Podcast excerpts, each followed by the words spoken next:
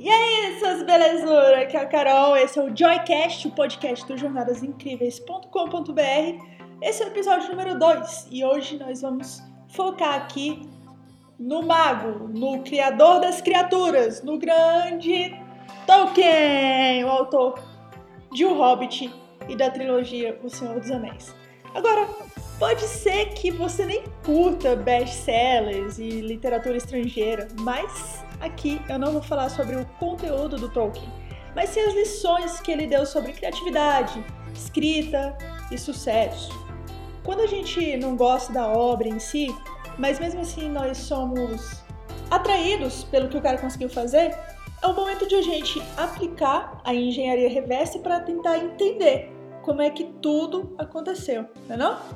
E ninguém melhor do que o próprio Tolkien para dizer sobre o que ele viveu. Essas lições que eu vou dar foram coisas que ele falou durante a vida. Tolkien foi um escritor sul-africano que viveu ali entre os séculos 19 e 20. E o mais legal é que ele era um linguista de primeira, ele inventou vários idiomas, mas ele fez uma língua todinha, completamente, que era o idioma élfico, velho. Essa criação foi genial, porque meio que influenciou bastante a obra do Senhor dos Anéis. Só pra gente entender melhor a obra do Tolkien e essas três lições que eu vou compartilhar com você daqui a pouquinho, vou só contar uma parte bem pequenininha da vida do Tolkien. Bem, como eu falei, ele nasceu na África do Sul, mas passou boa parte da infância na Inglaterra, numa cidade chamada Sarehole, que inspirou o Condado, né, onde o Frodo vivia com Bilbo Bolseiro. E foi vivendo ali pela Inglaterra mesmo, inclusive fez literatura em Oxford. Tolkien ele viveu a Segunda Guerra Mundial, participou da Primeira Guerra, o que pode ter também influenciado na criação dos diferentes lugares, das diferentes personagens e das diferentes histórias e batalhas dentro do Senhor dos Anéis. Ele também foi um amigo muito próximo de um outro cara fantástico na época, o C.S. Lewis, que é também idolatrado na literatura de fantasia. O C.S. escreveu as Crônicas de Narnia, enquanto Tolkien tratava de falar sobre a Terra-média. Isso é só uma partezinha da história do cara. Ele viveu muito, né? Foram 81 anos, então não dá para contar tudo, mas eu contei essas partes mais importantes para você entender sobre conexões, sobre como as coisas foram acontecendo para o Tolkien e também sobre como você pode pegar isso para você, sobre como as coisas podem acontecer para você. Bem, vamos às lições agora. Lição número 1 um é que o Tolkien era um escritor apesar de qualquer outra coisa. Tem um livro chamado J.R.R. Tolkien's Sanctifying Understanding Middle-earth, que significa santificação de J.R.R. Tolkien, entendendo a Terra-média. E nesse livro, o autor traz a seguinte frase do Tolkien: A pen is to me as a bee is to a hen. Ou seja, uma caneta é para mim como um bico é para uma galinha. Tolkien falou isso. Quer dizer, um bico para uma galinha é uma coisa importante, né? A galinha usa o bico para ciscar, para comer.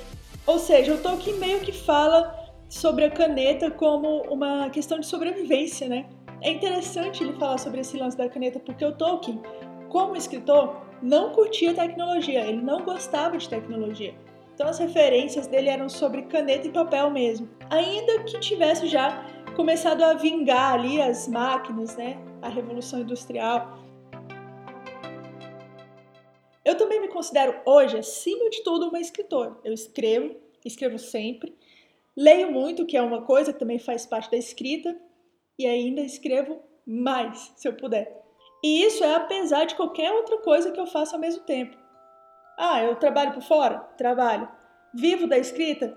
Não, não vivo da escrita. Mas eu sou uma escritora? Sou uma escritora. O que você que está aí do outro lado faria em comparação ao que o Tolkien falou? Quer dizer, apesar do seu trabalho, apesar da sua família, apesar da faculdade, apesar do curso que você fez ou que você faz, apesar de qualquer outra coisa, quem é você? O que você é? Se você pudesse fazer aquela comparação com o bico da galinha, que objeto você colocaria no lugar da caneta do Tolkien? Esse é um exercício legal a se fazer. Uma caneta é para mim como um bico é para uma galinha, o Tolkien falou. O que você poderia colocar no lugar de uma caneta? Eu, por exemplo, Carol, eu colocaria um computador. Eu diria hoje que um computador é como o bico é para uma galinha, para mim. No computador eu escrevo, eu tomo notas, eu organizo tudo que tem relação à escrita de não ficção ou ficção. No computador eu faço as minhas pesquisas, aplico os meus modelos de conteúdo, enfim. Esse seria o meu objeto ali naquela frase do Tolkien. E para você? Se você fosse, sei lá, viajar ao mundo e pudesse levar só umas poucas roupas e um objeto, que objeto seria esse? Talvez essa lição do Tolkien sirva até mesmo para você simplificar a sua vida.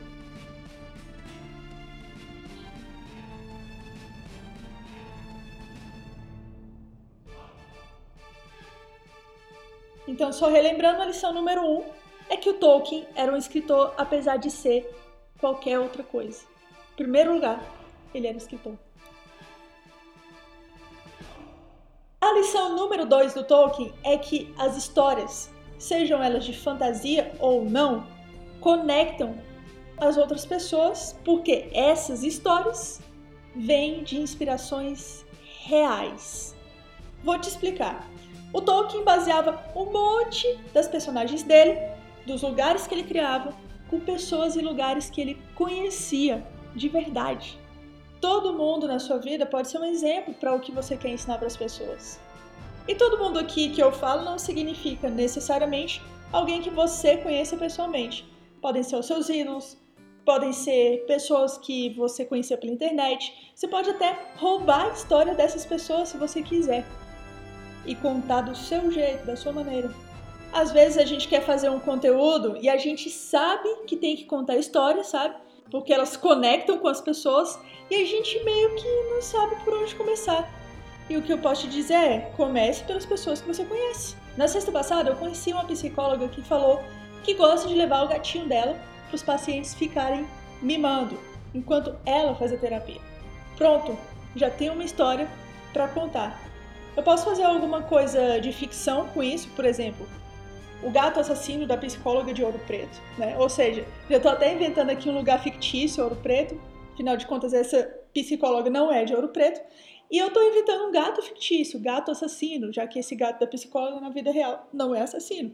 Ou eu posso também fazer um conteúdo de não ficção com isso. Digamos, por exemplo, que eu venda livros de receita de brigadeiro para outras pessoas.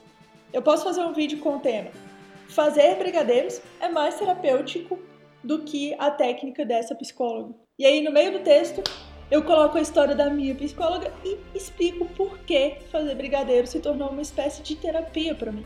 O que, na real, não seria verdade de modo algum, porque eu sou péssima na cozinha. Eu sou boa mesmo só para comer. Agora, pense aí como seria muito massa, seria super legal imaginar o Frodo na vida real, as pessoas que o Tolkien conheceu para criar o Gandalf, ou o Saruman, ou o próprio Sauron, que é o vilãozão, né? Imagine as características dessas pessoas. Gandalf como um sábio, uma pessoa sábia da vida real. Saruman como um vira-casaca que você já conheceu. Sauron como alguém que quer mesmo é que o mundo se exploda. Deve ser muito massa a mente do Tolkien, mas ela pode ser uma mente como a sua as nossas mentes também são legais. Basta a gente lembrar de coisas que aconteceram com a gente e com outras pessoas ao nosso redor e nós já temos inspiração para as nossas histórias, sejam elas de ficção ou não. Então, lembrando a lição número 2, as histórias, sejam elas de fantasia ou não, conectam com as outras pessoas porque essas histórias vêm de inspirações reais.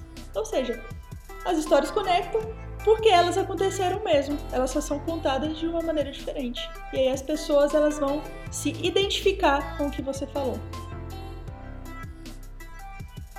Bem, a lição número 3 é que a gente não pode deixar de produzir até o que pode parecer bobagem às vezes. Aliás, eu conheço um monte de autor que se tornou best-seller sem querer, né? Que entrou ali para a lista dos mais vendidos meio que na surpresa. J.K. Rowling foi assim, Tolkien foi assim, Elizabeth Gilbert foi assim. Aliás, a Liz Gilbert, que é aquela escritora de Comer, Rezar e Amar, disse que ela virou pro Felipe, o namorado dela na época, e falou assim: Eu acho que eu vou escrever sobre você no meu livro. E ele ficou meio encabulado com isso e tal. E ela falou: Não, relaxa, os meus livros não vendem nada. Daí o livro dela vendeu 8 milhões de cópias e se tornou um filme de Hollywood. Ou seja, a gente deve tal, esperar pelo sucesso, mas a gente deve ter essa convicção de que a gente tem que produzir para parar de acontecer. O Tolkien nem esperava ser um autor de livros vendidos pra caramba, ele só queria mesmo escrever. Para você ter uma ideia, ele nem achava que O Senhor dos Anéis era a melhor obra dele. Ele gostava muito mais de O Silmarillion e nem curtia reler O Senhor dos Anéis. Por isso que eu digo, produzir, mesmo que pareça bobagem, mesmo que você depois olhe e fale, putz, por que que eu fiz isso? Quer um exemplo? Eu olho para Baby, hoje em dia, Baby é aquela música que fez o Justin Bieber estourar. Eu olho para essa música em comparação ao que ele faz hoje e falo, caramba, o Bieber melhorou muito. E ele deve saber disso também. Mas foi aquele conteúdo, aquele conteúdo que parecia bobinho, que fez o Bieber ser o Bieber. E foi um conteúdo que o Tolkien fez pensando ser bobão, que o tornou um escritor best-seller. Foi o único livro que ele fez? Não. Mas foi o livro que deixou o cara para a história. Então, lembrando a lição número 3, a lição número 3 é que a gente não pode deixar de produzir até o que pode parecer bobagem, às vezes. Bom, essas foram as três lições do Tolkien. Lá na página do jornadasincríveis.com.br você pode ter acesso ao resumo desse podcast. Entra lá e só lembrando, as três lições são: lição número 1, um, seja o que você é, mesmo que nesse momento você esteja sendo outras coisas ao mesmo tempo. No caso do Tolkien, ele falou: uma caneta é para mim, como um bico é para uma galinha. Ou seja, para ele estava claríssimo que ele era um escritor. Lição número 2: conte histórias de pessoas reais para se conectar com outras pessoas reais. Lição número 3: não deixe de produzir, mesmo que os resultados que você tem tido pareçam bobinhos demais. Faça melhor da próxima vez, mas não se estresse com o que você já fez. E se você tá querendo conversar com a gente aqui do Jornadas sobre conteúdo, sobre histórias, manda um e-mail pra gente. O nosso endereço é contato@jornadasincríveis.com.br. Com isso eu me despeço. Foi muito bom estar contigo. Eu espero que você tenha uma ótima vida e uma ótima jornada. Um beijo e tchau!